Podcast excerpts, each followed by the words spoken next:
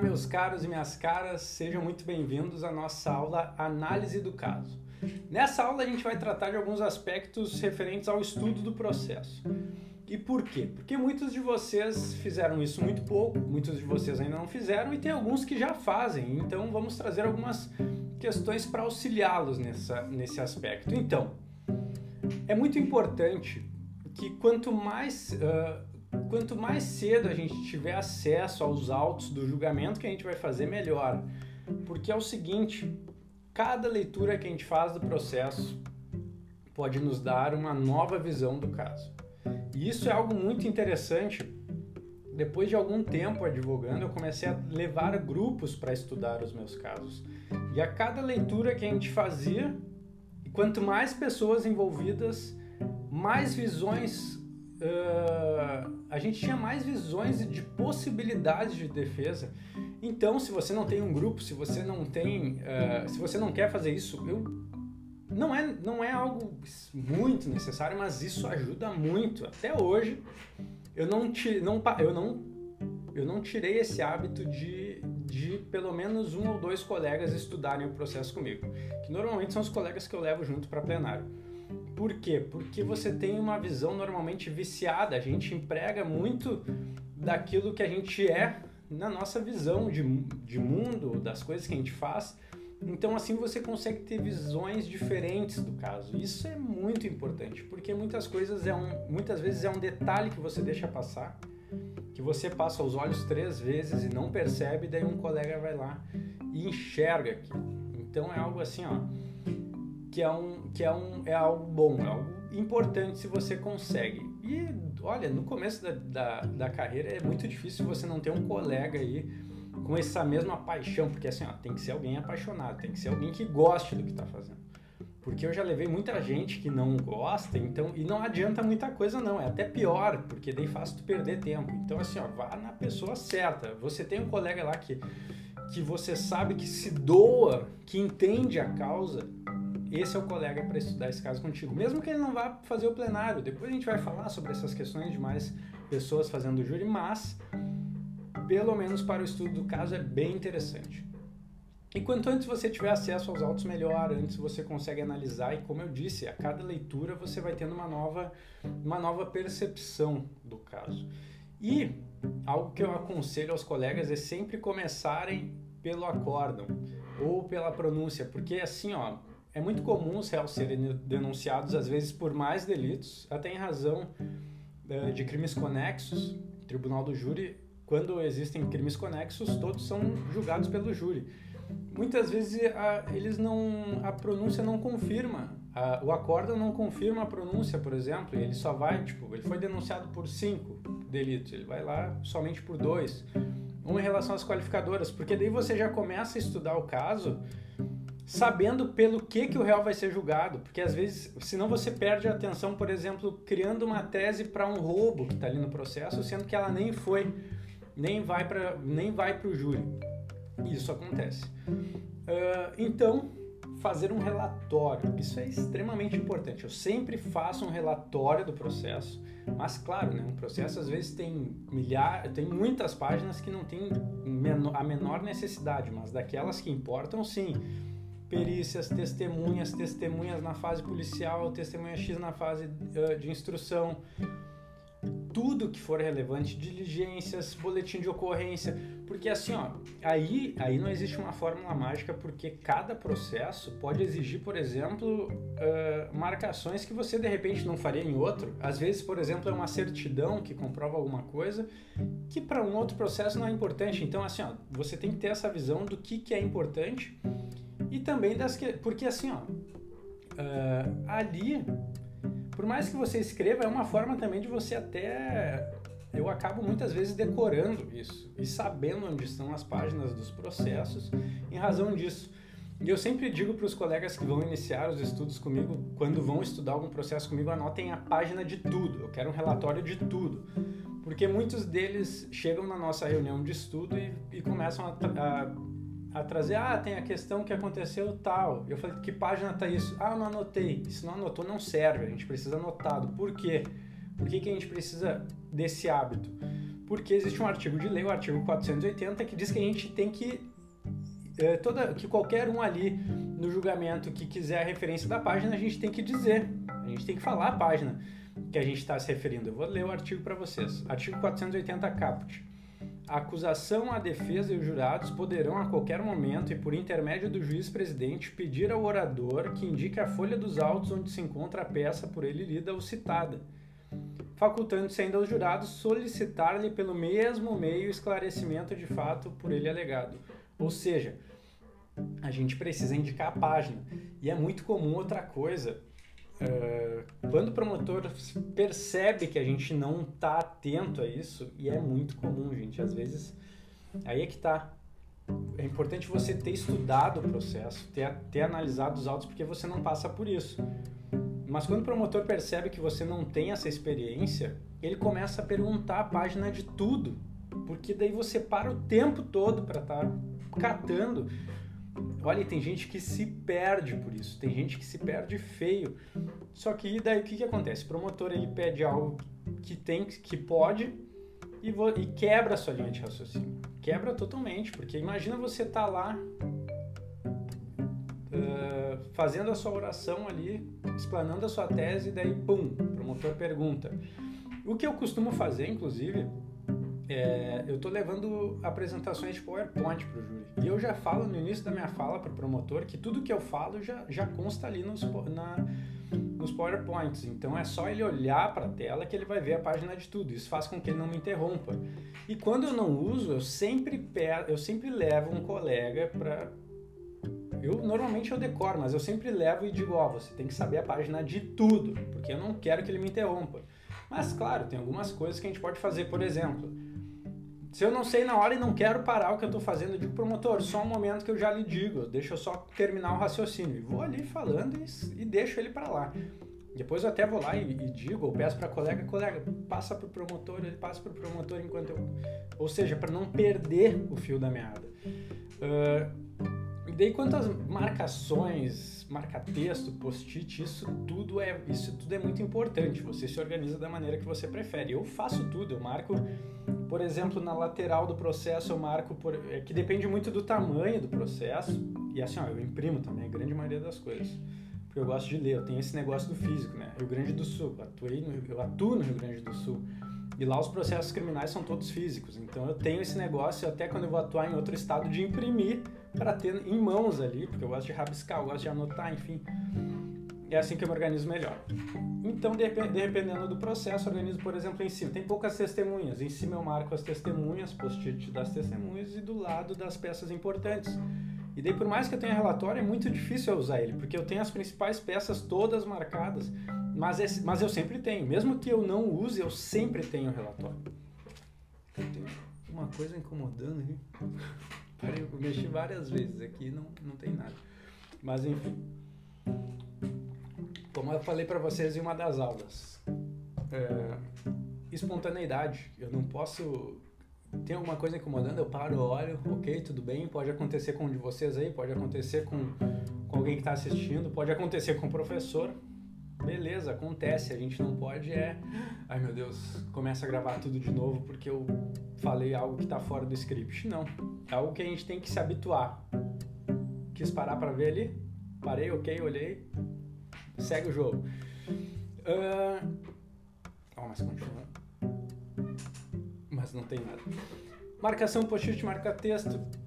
E daí tem, uma, tem algo que é muito interessante. Tem processos que tem uma quantidade muito grande de, de testemunhas.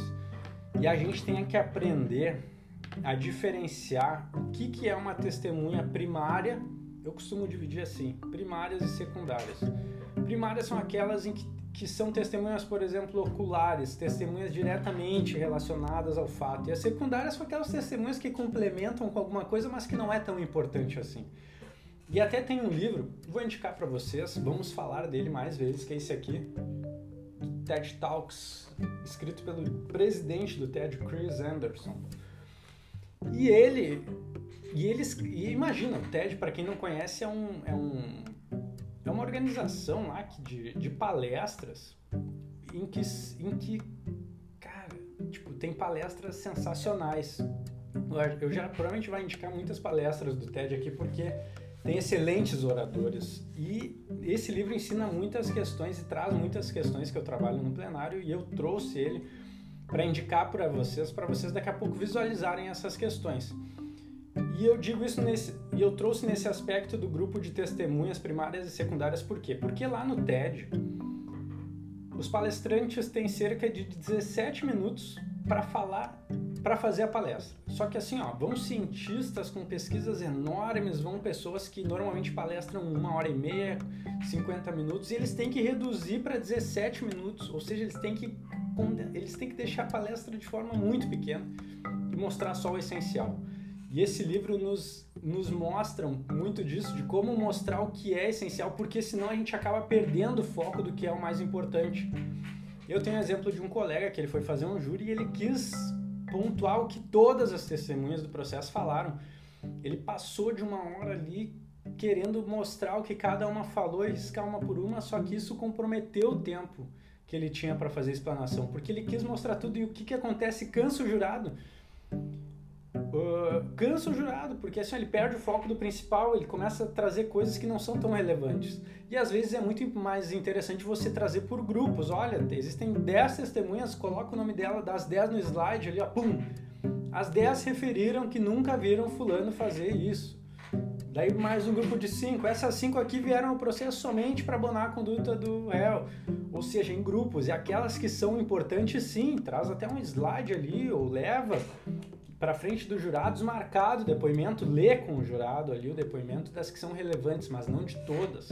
A gente tem que fazer, aprender a fazer essa diferenciação, porque às vezes não é porque foi produzida muita prova que a gente tem que usar toda essa prova, porque senão a gente confunde, a gente dá muitas opções e o jurado ele não tem noção que, que é pequeno e o que, que é grande dentro de um processo. Às vezes você traz muitas testemunhas, você acaba, acaba desgastando os jurados e não, e não focando no que realmente importa. Se um depoimento, por exemplo, é o mais importante de todos, você é mais, é mais interessante você perder mais tempo num depoimento e depois trabalhar em menos tempo o restante, do que dividir, por exemplo, em tempo igual todos os testemunhas, sabe? É uma questão de estratégia e consciência. A gente tem que pensar em quem está assistindo a gente também. E esse livro é bem interessante para vocês terem essa, essa ideia, porque lá no TED são tem muitas palestras sensacionais e a direção do TED que, que dá o suporte para os palestrantes se organizarem, porque tem muitos que que não sabem, a maioria não sabe como organizar uma palestra em, em um espaço tão curto de tempo. E ali trabalha essa questão de, de falar o que é importante. Uh, grupos de testemunhas, perícias, e daí existem peculiaridades que cada processo vai ter a sua. Mais uma aguinha, a gente começa a falar, falar, falar da sede. Por exemplo, condições de local. Condições de local. A, a gente ler o processo. É assim, ó, a gente tem um hábito de ler e não ir pesquisar. Local do fato, dá uma olhada do, no Google Maps, procura na internet o local do fato.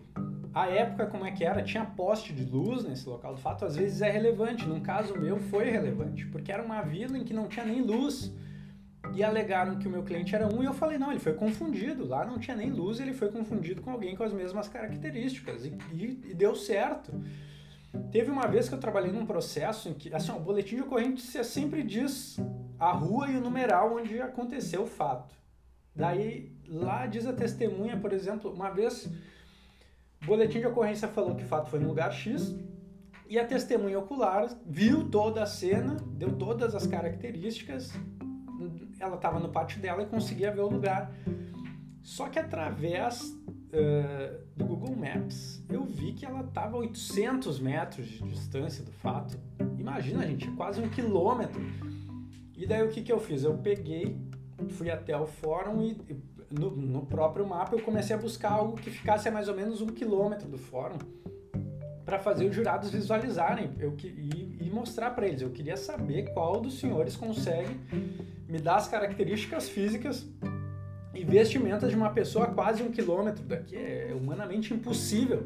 Só que são coisas que passam batida no processo. Muitas, a maioria não tem. Ninguém faz análise disso. Os defensores olham e vão levando aquela informação para frente. Chega no júri, tá ali a testemunha ocular, viu todo o fato, deu as características do réu, vai lá, o réu está condenado. Mas se você é diligente, você olha no mapa e, e consegue ver essas questões, consegue ver. Eu já trabalhei um caso em que eu consegui ver que a rua era toda esburacada, motivo pelo qual meu cliente teve que ir por outro caminho, e às vezes no processo é algo extremamente relevante.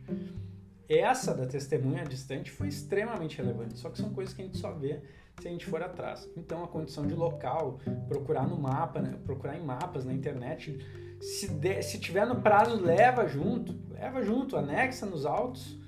É muito difícil aqui, aqui o MP sempre junta mapa de tudo. Uh, boletim de ocorrência. Gente, boletim de ocorrência é algo extremamente importante. Às vezes se passa batido porque é um trechinho ali um trecho com a descrição dos fatos e às vezes se passa batido porque tem lá os depoimentos policial, depoimento da testemunha, depoimento, ou seja, as pessoas não dão muito ibope pro, pro boletim de ocorrência. Mas eu, olha, o boletim de ocorrência assim, ó, um exemplo, né, de uma peça é algo que já me ajudou em diversas situações. Eu lembro uma vez uma vítima, uma suposta vítima que deu um depoimento na delegacia deu um depoimento em juízo, só que eram depoimentos contraditórios.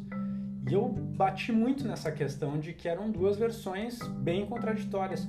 Só que daí lá no boletim de ocorrência tava, tava uma, situação, assim, uma situação assim, ah, o condutor disse que foi informado pela vítima que houve tal, tal e tal situação. Ou seja, por mais que tenha sido um policial, o condutor, o que ele está dizendo ali foi o que a vítima disse para ele. Então é um depoimento indireto da vítima também.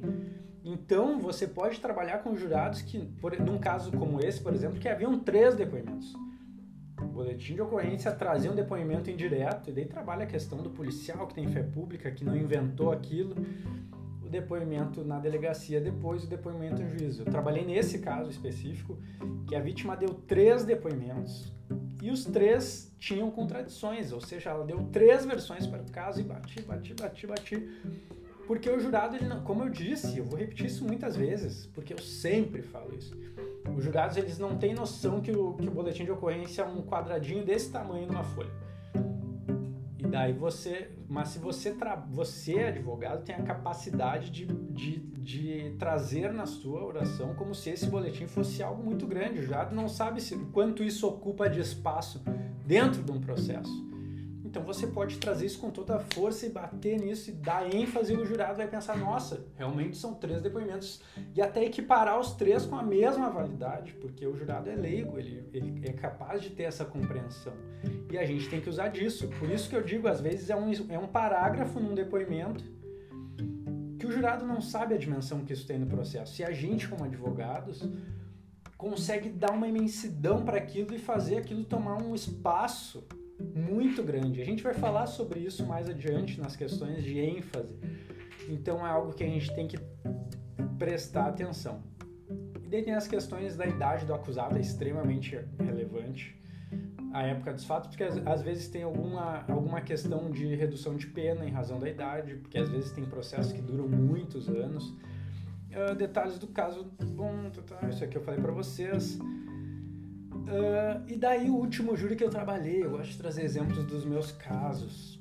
O MP pediu para juntar os antecedentes da, do réu e daí o réu ele era também, o réu desse meu último caso, ele também era acusado de tentar matar uma testemunha. E nas ocorrências dizia que a testemunha, essa testemunha que foi supostamente vítima dessa tentativa, ela mencionou que o réu chegou numa moto e começou a fazer disparos de arma de fogo e tal. Tava lá aquela ocorrência perdida dentre as várias ocorrências que ele tinha. E isso me passou despercebido umas duas vezes quando eu estudei o processo. Foi uma colega que percebeu e me disse: Olha, tá diferente da versão dela, porque o MP juntou nesse processo a outra denúncia do processo que ele respondia contra ela. E daí a versão era diferente. Ela falou que chegou um carro atirando, alguma coisa assim, ou ao contrário, mas enfim. O que acontece é que tinham duas versões. Ah, mas o boletim de ocorrência não é ela falando para o policial. Não é. Mas ela falando para um policial militar e um policial militar falando para outra. É um depoimento dela indireto. É um depoimento dela, porque o policial não tirou aquilo da cabeça dele.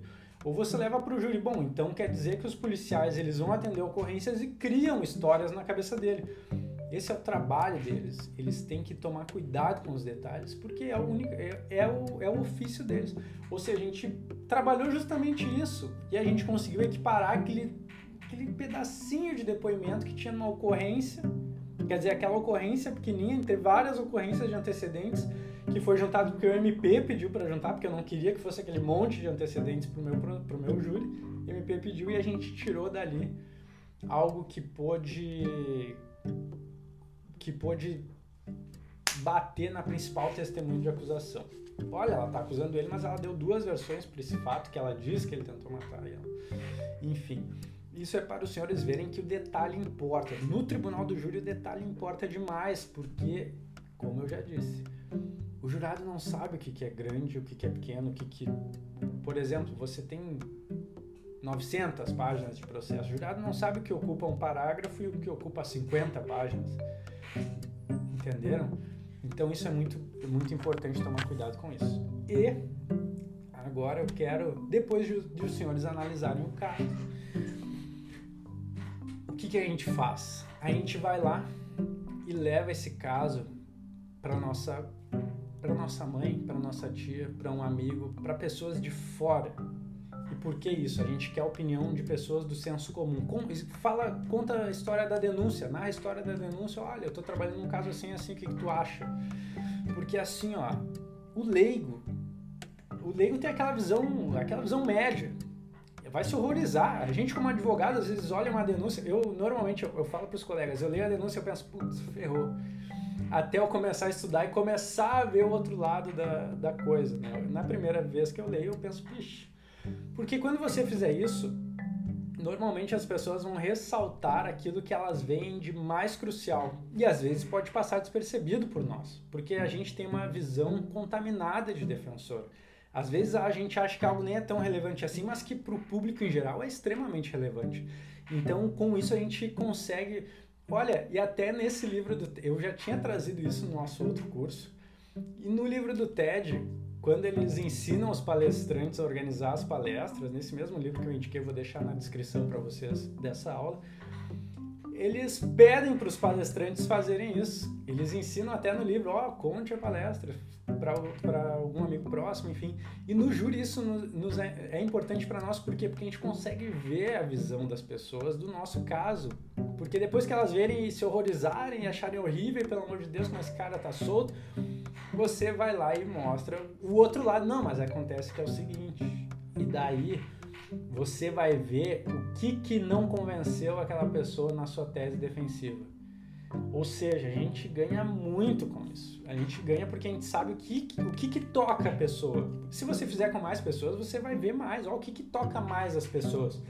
E foca no que toca, porque o que é, porque a sacada é o quê? É convencer os jogadores leigos, não convencer o promotor, não convencer o juiz. A gente quer focar no, nos jurados. Se o promotor não entendeu, se o juiz acha outra coisa importante, o problema é deles. Agora a gente quer convencer os jurados. E essas pessoas de fora do direito, não têm a nossa visão contaminada de defesa, costumam costumam ter uma visão mais apurada para essas questões. Então a gente ganha muito. Prestem atenção nisso. Eu vou deixar esse livro no link porque ele é muito legal, ele trabalha vários aspectos interessantes. Embora eu já tenha trazido isso no, no primeiro curso que eu gravei, porque eu sempre faço. Porque daí você às vezes está focado, não, aquela perícia lá me quebra, tá me quebrando, não sei como é que eu trabalho ela. E quando vê, a pessoa tem outra visão totalmente diferente que você nem pensou. E às vezes nem o seu colega que está te ajudando, que está estudando o caso, pensou. Então, assim, ó, se, claro, se você tem tempo, né? Às vezes a gente, como eu falei no começo, a gente costuma assumir muitos casos em cima da hora. Mas quanto mais tempo você vai tendo para trabalhar, mais você vai desenvolvendo essas, essas estratégias, que no fim só ajudam e ajudam muito no nosso trabalho. Tá bom? Então, estas são as questões que eu quero passar para vocês nessa aula. Muito obrigado por me acompanharem e até a próxima.